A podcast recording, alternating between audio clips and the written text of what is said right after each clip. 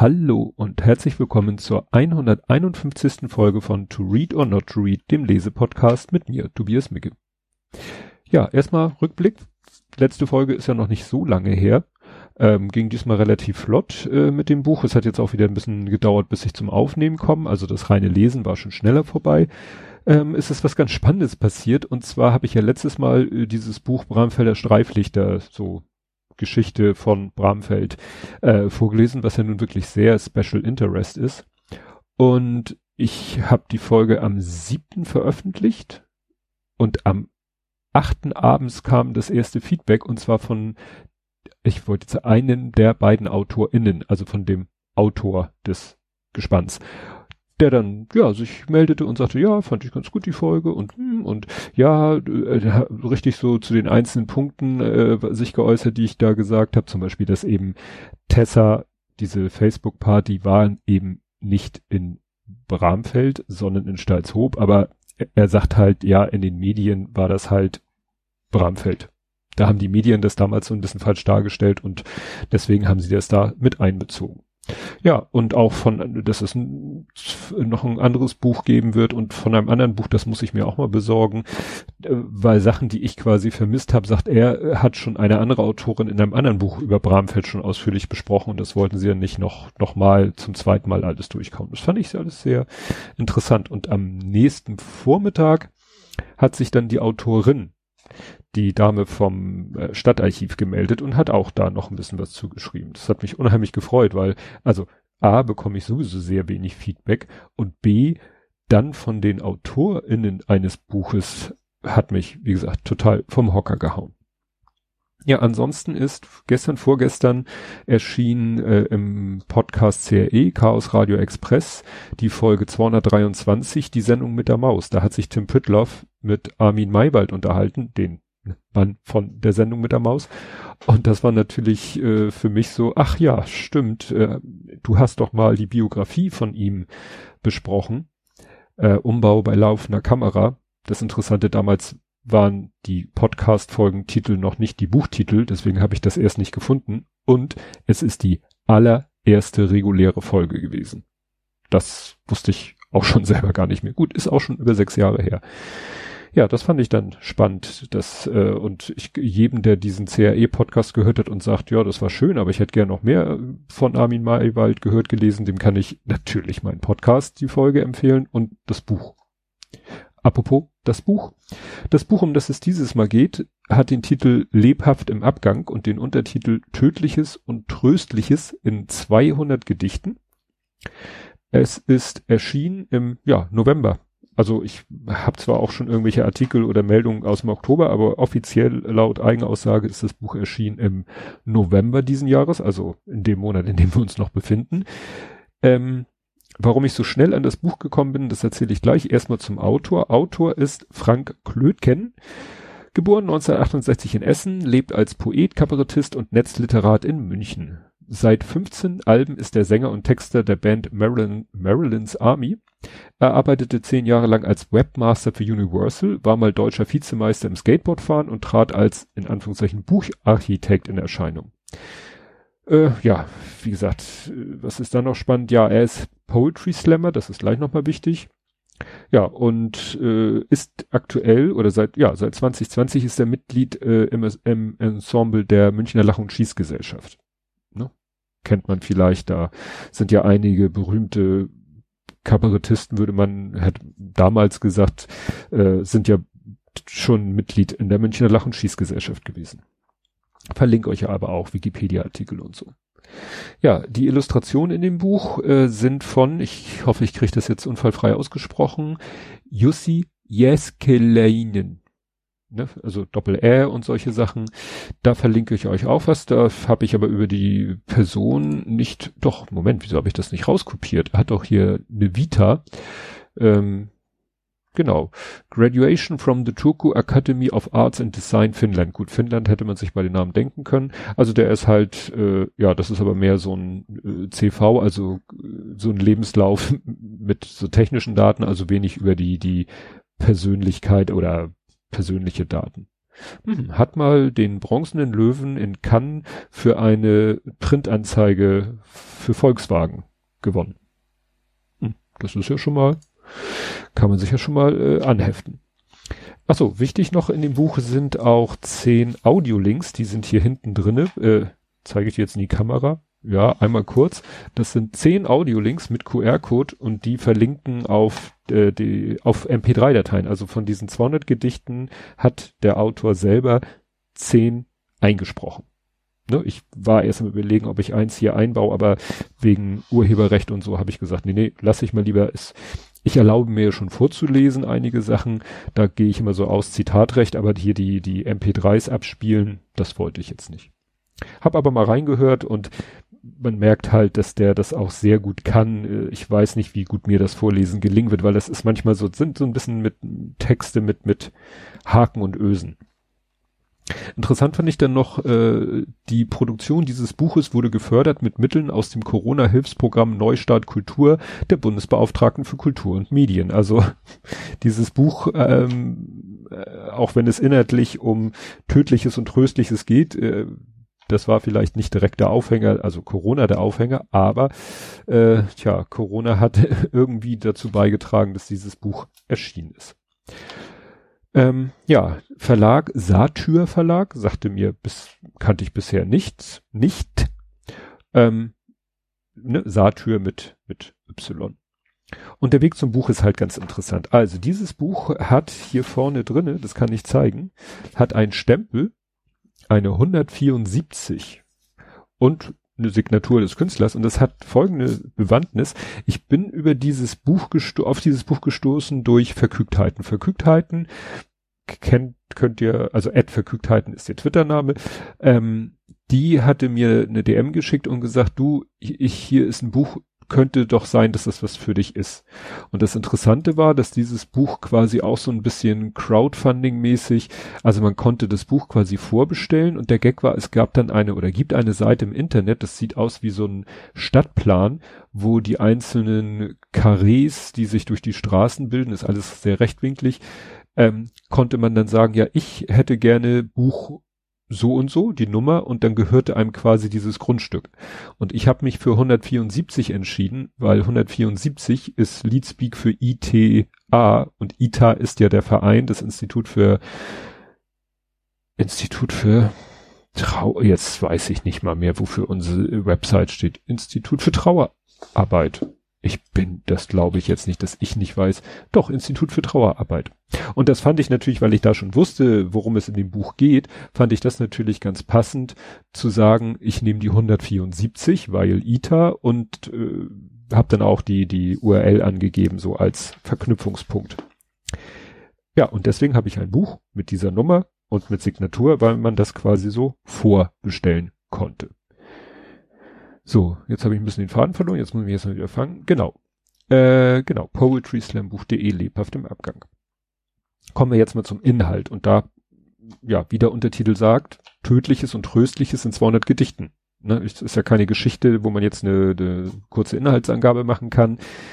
Viele dieser Gedichte sind, also ich bin ja, ich bin ja kein Experte weder für Gedichte, ich bin kein Literaturkritiker und ich habe äh, auch Poetry Slam schon mal gehört, Sachen, aber kenne mich da nicht so aus, aber ich habe schon so von, von dem, was ich so über Poetry Slam weiß, schon bei einigen Gedichten das Gefühl, dass sie so im, ein bisschen in diesem Stil von, von Poetry Slam sind. Also auch mal, ja, sehr moderne Sprache, auch mal Anglizismen dazwischen und so. Das ist mir schon aufgefallen. Auch manchmal, wie gesagt, so, so Haken und Ösen im Text, ne? So nach dem Motto, da soll das Gehirn auch mal so ein bisschen, die Gehirnwindung sollen da mal gekitzelt werden. Und das äh, Interessante ist dann auch schon so die Buchtitel, äh, die Kapiteltitel, die heißen dann so Unglücks, Unglück, Unglücksfälle. Oh, Unglückfälle, Tippfehler im in der Zeit. Fremdverschulden, natürlicher Tod, Geliebtes, Bedrohliches, Trauer, Überlebenskämpfe, alt, also Überlebenskämpfe mit Leerzeichen, Altern, Auslese, Schlussnummern und die Audiolinks. Und jedes Kapitel hat dann eben so hübsche Illustrationen, so bisschen, würde ich sagen, Tattoo-Style. Ja, so ein bisschen Tattoo-Style, würde ich sagen. Die dann, äh, ja, jedes Kapitel einleuchten, leuchten, leuchten. Ja, und dann kommen halt eben so die Gedichte. Und ich habe mich jetzt so, habe mir natürlich wieder die Sachen rausgepickt, die mich persönlich so irgendwie eingesprochen haben. Ich fand das nämlich zum Beispiel interessant. Er hat hier ein Gedicht, das ist relativ lang. Und das heißt, habe ich da kein Lesezeichen, aber ich habe ja hier immer die Seiten. Ach nee, weil ich ja nicht vorlesen will, brauche ich da keine Seitenangabe. Also, das Gedicht heißt Der Reiter und der Bodensee. Und er hatte untergeschrieben Riposte-Gedicht. Und dann habe ich, weil ich mit dem Begriff nichts anfangen konnte, gegoogelt, was ist denn ein Riposte-Gedicht und hab's außer bei ihm nirgendwo gefunden, auch keine Erklärung. Ich habe dann aber gefunden Riposte. Und Riposte ist laut Wikipedia ein unmittelbarer Gegenangriff aus dem erfolgreichen Parieren heraus ob das jetzt speziell beim Fechten, also es muss irgendwie so im, im Zweikampf oder so sein. Also hier steht eben beim Fechten und Kampfkunst wird diese Bezeichnung verwendet. Das heißt, dieses Gedicht ist quasi eine, ein Gegenangriff, ein Gegenstück. Und das wird da freundlicherweise auch gesagt. Es ist halt ein Gegenstück zu dem Gedicht Der Reiter und der Bodensee von Gustav Schwab. Das habe ich allerdings erst hinterher gelesen. Für Leute, die dieses Buch vorher, äh, die, die, die dieses Gedicht von Gustav Schwab vorher lesen, ergibt es vielleicht mehr Sinn, obwohl es gibt, finde ich, in beide Richtungen Sinn. Also ich habe erst dieses Gedicht gelesen und dann das äh, Reiter und der Bodensee. Und was eben ist, in der Reiter und der Bodensee wird halt eine, sozusagen, in, mit dem Gedicht wird eine Geschichte erzählt von einem Reiter, der über den zugefrorenen Bodensee reitet. Und das Gedicht von Frank Klötgen beschreibt dieselbe Geschichte, aber aus der Sicht von, ja, quasi untoten, einem untoten Reiter und seinem Pferd im zugefrorenen See. Also der See ist zugefroren. Die sind im See aufgrund des, der Temperaturen oder so, äh, ja, so untot und kriegen dann mit, dass er über den See reiten will, der andere und, und unterstützen ihm dabei das ist natürlich etwas, was in dem anderen Gedicht überhaupt nicht erzählt wird, weil, ne, aber wie gesagt, er hat sich quasi zu dem Gedicht quasi ein Gegengedicht ausgedacht. So würde ich jetzt das mal mit dem Riposte. Und das fand ich eine sehr witzige Geschichte. Und in der letzten Zeile heißt es dann auch, na, ihr kennt ja das Ende vom anderen Gedicht. Und da ich es nicht kannte, wusste ich jetzt nicht, was die Pointe von seinem Gedicht ist.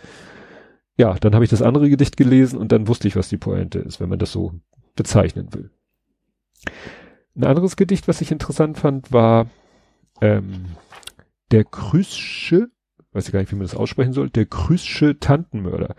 Und ich weiß nicht, ob ich sofort wusste, worum was mit Krüß gemeint war, ob es da schon geklingelt hat. Spätestens beim Lesen hat es geklingelt. Ich lese euch mal das vor, weil es ist nicht so lang. Na, geht so. Ähm, mir wird das vielleicht mit dem Vorlesen nicht ganz so gelingen, aber ich gebe mir Mühe. Ähm, und vielleicht fällt euch beim Vorlesen ein, was mit Krüsche gemeint ist. Es hatte Herr Frank Wedekind, verwie, verwo, Verwandte, doch dezimierte deren Zahl sein Raubmord an der Tante. Die alte Dame war ja schon ganz schwie, ganz schwar, ganz schwächlich. Dass dennoch ihr am Leben lag, war hier dann nebensächlich. Denn insgeheim war diese Frau vermu, vermäh, vermögend, und ihr Geschnaufe in der Nacht war einfach nervensögend. Da schlachtete der Frankie-Boy die Ton, die Tun, die Tante und hieb so tief in ihren Leib, dass sie massivst entspannte. Ins schwache Fleisch der Neffe stieß sein Muss, sein Miss, sein Messer und dachte dabei mitleidslos, nun geht's doch allen besser. Des Leichnams Schwere zerrt er in, den Kill, den Kall, den Keller. Vom Tiefgang ähnlich wie ein Grab, nur geht es so viel schneller. Ja, so beerbt man vor der Zeit, für wie, für wo, Verwandte. Man taucht ganz einfach seinen Dolch ins Bauchfleisch einer Tante. Wenn ihr mich nun verurteilen wollt, Herr Ruch, Herr Rach, Herr Richter, legt bei der Strophe Versmaß an, ich bin doch nur ein Dichter. Und dieses mit diesem für wie, für wo Verwandte, da hat's dann mal mit Klick gemacht, spätestens. Das erinnerte mich eben an James Krüss. Und das Problem ist, ich weiß nicht wieso. Also ich hab's, ich weiß, ich habe als Kind äh, James Krüss Bücher gelesen. Das berühmteste von James Krüss ist natürlich hier ähm, Tim Thaler. Und äh, ja, ansonsten gibt's halt auch ein Gedichtband von ihm für Kinder und vielleicht habe ich den mal gelesen und vielleicht ist das genau dieser, dieser Stil. Irgendwie wusste ich spätestens, nachdem ich es gelesen habe, wusste ich, ach, mit Krüss gibt ja nicht so viele Möglichkeiten, ist James Krüss gemeint. Hab dann erstmal mit Schrecken festgestellt, dass der seit 25 Jahren tot ist. Fast 25 Jahren, seit 24 Jahren. Jetzt, nächstes Jahr werden es 25 Jahre. Ist immer so, wenn ich die Zahl 97 sehe, wo, weil da ja mein großer Sohn geboren ist, habe ich immer so eine ungefähre Vorstellung davon, wie lange denn das her ist. Ja, dann ähm, gibt es hier noch ein Gedicht, das fand ich witzig. Ähm, ich weiß nicht, ob es so gemeint ist, aber ich, ich lese es euch mal vor und dann kommt meine, meine Deutung. Mein Garten. Ich schotter meinen Garten zu, leg altes Rottkrauts Saat zur Ruh und reines Steinsein überdeckt, was unbefugt gen Wuchs sich reckt. Organisches gebärt Verderben, auch wir, die fortwährend sterben, haben die Welt von den Kieseln geliehen, vom Sand und vom Staub, die ihn bald überziehen. Für all den Kräuch und Fleuchbelag läuft nur ein Zwischenmietvertrag. Zur Übergabe besenrein muss alles ohne Wesen sein. Der Bub und die Gattin Gabi wohnen, schon hübsch umhüllt von Gabionen, inmitten der Steine von Streben umgittert, es braucht ja Äonen, bis sowas verwittert.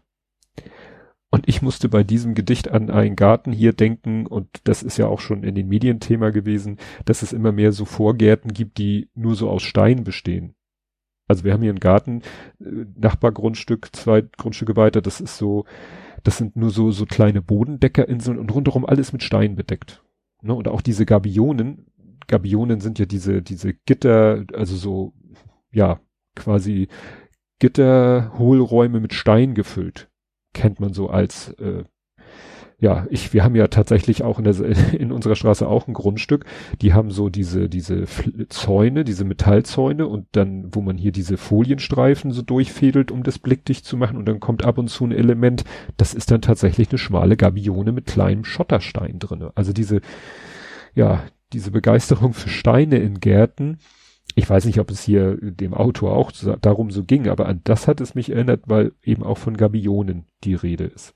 Aber man hat hier vielleicht schon so gemerkt, das ist halt so sowas wie für all den Kräuch- und Fleuchbelag läuft nur ein Zwischenmietvertrag. Ich finde, das ist für mich schon so ein bisschen, nun lese ich sonst keine Gedichte, vielleicht sind viele moderne Gedichte so geschrieben, aber das war dann so, dass ich dachte, ja, das ist so moderne moderner Stil. Was er auch gerne macht, und das finde ich immer besonders äh, cool, wenn man irgendwie so, so, ein, so einen Zeilenumbruch hat, dass man wirklich so einen Satz wirklich mitten im Satz beendet und es in der nächsten Zeile weitergeht, wegen des Reimes und teilweise vielleicht auch mit einer Trennung. Das, äh, ja, finde ich immer ganz, äh, wo ich denke, wie kommt man da drauf? Ja, also wie gesagt, Reime sind hier äh, natürlich viele, aber auch äh, spannende Form. Auch mal so wechselt äh, innerhalb eines Gedichtes von ähm, ABAB zu äh, AABB. Keine Ahnung, wie man das professionell nennt. Also, ne, das, das ist dann manchmal so eine Herausforderung beim Lesen, weil du denkst dann, ja, wir sind hier jetzt in so einem Rhythmus drinne und dann kommt ein nächster Abschnitt, also nächster Vers und ja, dann ist es plötzlich ein anderer Rhythmus und das ist dann, ja, weiß ich nicht, ob es eine Herausforderung ist. Ein Gedicht musste ich natürlich unbedingt vorlesen, weil es passt einfach perfekt zur Jahreszeit und sogar zum Monat. Und zwar heißt es Vember mit V geschrieben. Ne? Vember. Der novemberigste aller November schleicht durch die Nässe der Schuhe sich ein. Es ist seine Düsternis längst nicht mehr stemmbar. Das ohne dich formt sich erst jetzt zum Allein. Selbst der Regen scheint heute im Regen sein traurig, und es sind vor dem Vorschlag schon alle dagegen.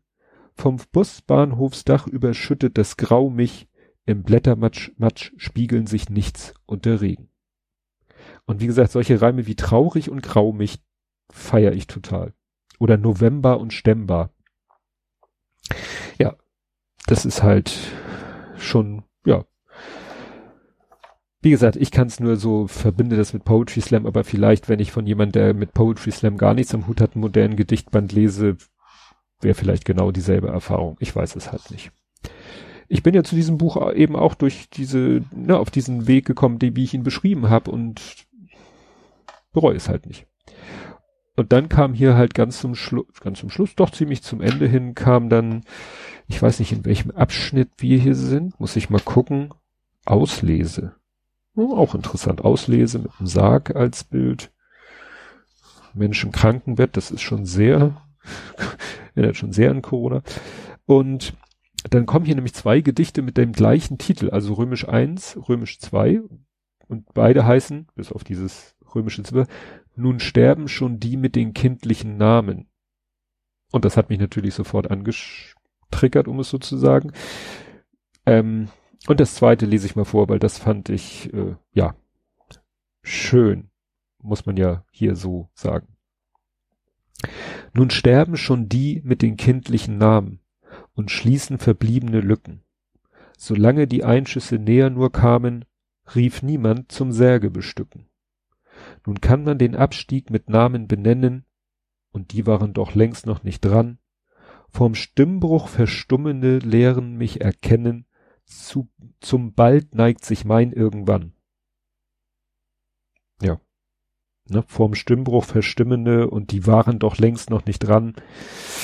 Ne, wenn man weiß, dass ich vor zehn Jahren meinen Sohn verloren habe, dann versteht man vielleicht, warum das Gedicht mich besonders angesprochen hat. Ja, also wie gesagt, es ist, äh, es ist, es, äh, ich weiß nicht, ich habe das vorhin gemerkt beim Vorlesen, also dieses Gedicht mit der Tante, das ist natürlich schon sehr heftig, wie da die, die sag ich mal, der, der, der Gewaltakt beschrieben wird.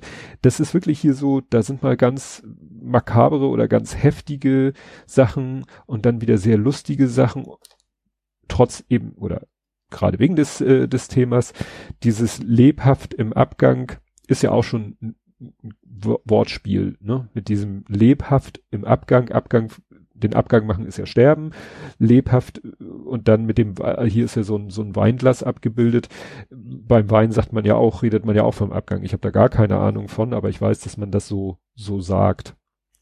Oh ja, und tödliches und tröstliches trifft es halt auch unheimlich ja, hier steht es so schön geschrieben. Mal leisten schwarz, schwarzhumorige Karlauer Sterbehilfe, mal zwingt uns tiefsinnige Melancholie zum Innehalten, ob als knackiger Zweizeiler oder üppige Ballade. Dieses Buch feiert den Abschied und lädt ein, die Gläser zu erheben, bevor sie zerbrochen sind. Hatte ich vorher noch gar nicht gelesen, finde ich aber unheimlich passend. Ja, also wie gesagt, war äh, Lesevergnügen, das werde ich mir vielleicht auch, das wäre so ein Buch, wo ich sage, äh, viele Bücher lese ich, pack sie zur Seite und, und dann war's das. Und das Buch ist so, wo ich sage, ja, das, das kann man auch mal wieder hervorholen und einfach mal irgendwo aufschlagen und mittendrin lesen und ja, drüber nachdenken, sich unterhalten lassen. Ja, das ist das, was ich zu diesem Buch zu sagen habe. Bleibt noch der Ausblick, äh, ja, ich habe noch keinen Ausblick. Ich habe noch, äh, ich habe natürlich noch Backlog. Ich habe jetzt ein Buch bestellt, das kommt aber erst Anfang Dezember und so lange will ich nicht tatenlos äh, rumsitzen. Ich muss mal schauen, ob ich irgendwas Kleines, Kurzes, Knackiges finde, weil ich auf dieses andere Buch schon sehr erpicht bin, das zu lesen muss ich mal schauen, wie ich das mache, dass ich irgendwie das überbrücke mit irgendwas, was nicht so lange dauert. Das ging ja, ich muss ja sagen, ich hau ja in letzter Zeit die Folgen wirklich schnell raus äh, oder kurz hintereinander. Wir haben jetzt 25.11., davor hatten wir 27.10., nein, davor hatten wir 7.11., davor hatten wir 27.10., gut, davor war eine längere Pause. Mal sehen, wie es jetzt weitergeht. Ja, dann wünsche ich euch schon mal vorsorglich eine, eine, schöne Weihnachtszeit, weil ich nicht weiß, ob wir uns vor Weihnachten nochmal sprechen. Ähm, und ansonsten macht es gut. Tschüss.